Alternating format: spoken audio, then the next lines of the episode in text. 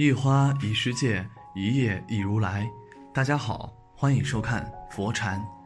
今天和大家分享的是做人的最高境界。我想大家一定都见过这样的一类人，他们呢喜欢对周围的人和事评头论足。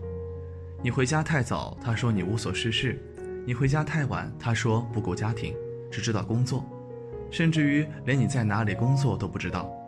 就敢断言你一定走了后门，他们看你骑着自行车，就敢直言你的人生是失败的。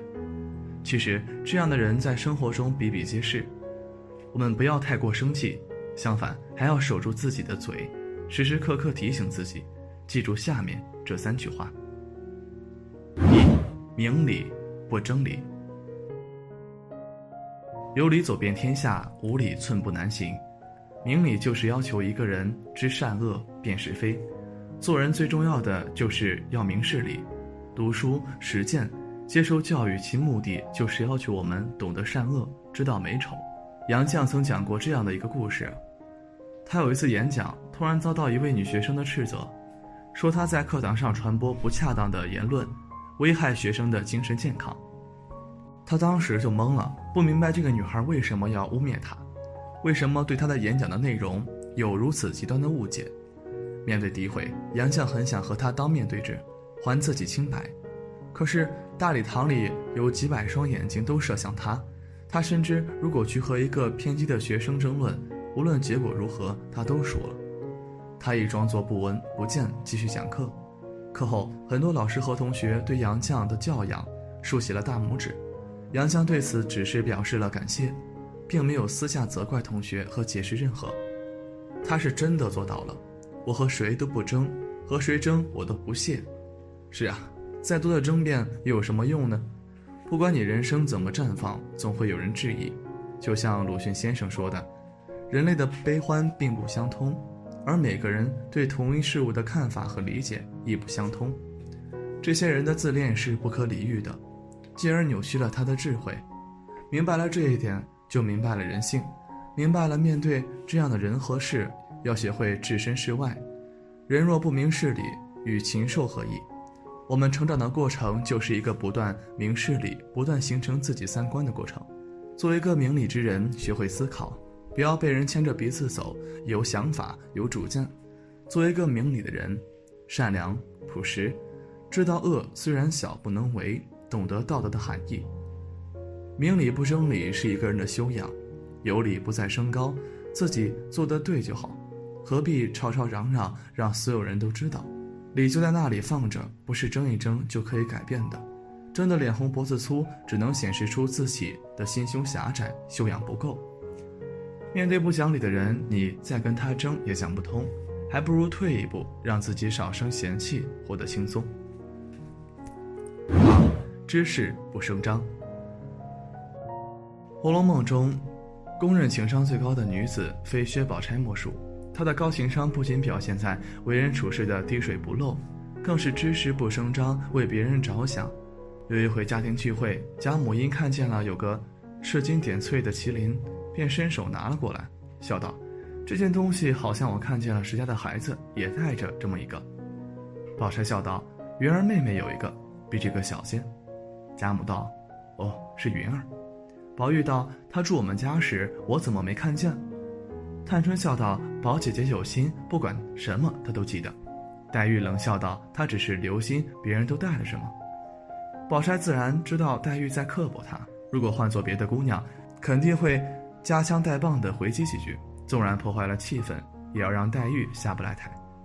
但是宝钗没有那么做，回头装没听见，完全出于保全黛玉的考虑。教养这种东西，真是藏也藏不住。再后来，宝玉挨打，袭人当着宝钗的面说是薛蟠挑唆人干的。宝钗回去告诉了母亲，薛蟠便因被冤枉而大闹了一场，大骂宝钗护着宝玉，把宝钗气正了。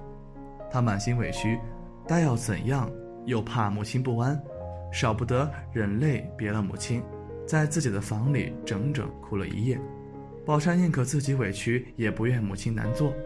他处理所有棘手的事情，全程都是站在别人的角度，为别人考虑，知道的和看到的之所以保持沉默，就是给别人留足了余地。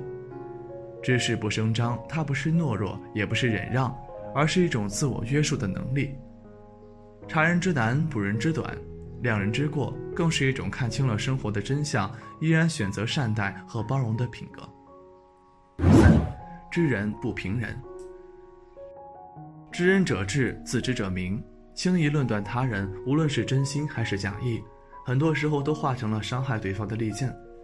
别人无车无房，你说因为他穷；别人作息规律，生活简单，你说人家单调乏味，毫无情趣。知人识人已经很难，然而更难的是在知人之后管住自己的嘴，不对他人的生活妄加评论、横加干涉。很多事情坏就坏在多嘴多舌。你没经历过他人的生活，凭什么妄断他人？得知对方那一点信息，不论无论认不认识，总要以自己的背景出发，以己度人，这对于我们似乎是很自然的事。鲁迅在《论人言可畏》里挑明。有的想，我虽然没有阮玲玉那么漂亮，却比她正经；有的想，我虽然不及阮玲玉的有本领，却比她出身高。连自杀了之后，也还可以给人想，我虽然没有阮玲玉的记忆，却比她有勇气，因为我没有自杀。几个同源就发现了自己的优胜，那当然是很上算的。说到底，这是一种无聊的虚荣心在作祟，看着别人不如意，自己就当是过得很如意了。但我们都不可能深入到别人的心里，窥探他到底为什么活成这样，而我们得出的评价，无论是对自己还是对当事人，其实都无多大益处。因为懂得，所以慈悲。青年作家蒋方舟描述过自己的一段经历：某届鲁迅文学奖得主引发了争议，有记者打电话问他对此的看法，蒋方舟说没读过对方的诗歌。于是记者马上给他念了一首，接着再问他的意见。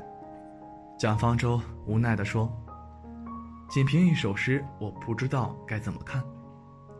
时代喧嚣，充满浮华，我们连保持沉默都显得艰难。”《论语》里有句话：“如得其情，则哀今而勿喜。”在他人的身上，我们看到的是自己。生活如此艰难，有些事情。不需要拆穿，不拆穿，免得对方尴尬，免得自己显得咄咄逼人。来说是非者，便是是非人。不能与人为善之人，最终必为他人所疏远。在人世间，最贴心的一句话，永远是我懂你。对待他人，无论是所爱的人，还是萍水相逢的人，我们需要的只是同情的理解，只是沉默，只是等待时间为我们展露真相。鲁迅先生之所以经常解剖社会脏痞人物，他解剖的其实是自己。没有一句骂人的话不能运用在他自己身上。如果没有这般犀利的勇气解剖自己，我们随便说出的评论只能伤人而不利己，最后剩下恶毒之名。因此，知人但不随便评论人，既保护了他人，其实最后也保护了自己。知人与自知是同一根藤上的鲜花两朵。知人不自知是狂妄，自知不知人是愚蠢。在离不开人的世界里，知道与人相处是最大的学问。知人是生活的必需品，了解别人才能更好的进步。知己知彼，百战不殆。看清别人，才能更好的定位自己。知人不是简简单单的知道名字长相，而是要深入了解一个人的品性。与品行好的人交往。